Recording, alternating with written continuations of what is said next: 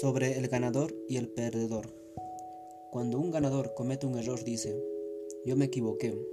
Cuando un perdedor comete un error dice, no fue mi culpa. Un ganador trabaja más fuerte que el perdedor y tiene más tiempo. Un perdedor está siempre muy preocupado para hacer lo que es necesario.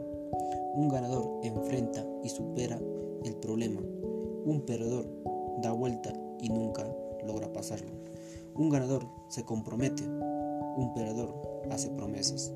Un ganador dice, yo soy bueno, pero no tan bueno como me gustaría ser. Un perdedor dice, yo no soy tan malo como lo es mucha otra gente. Un ganador escucha, comprende y responde.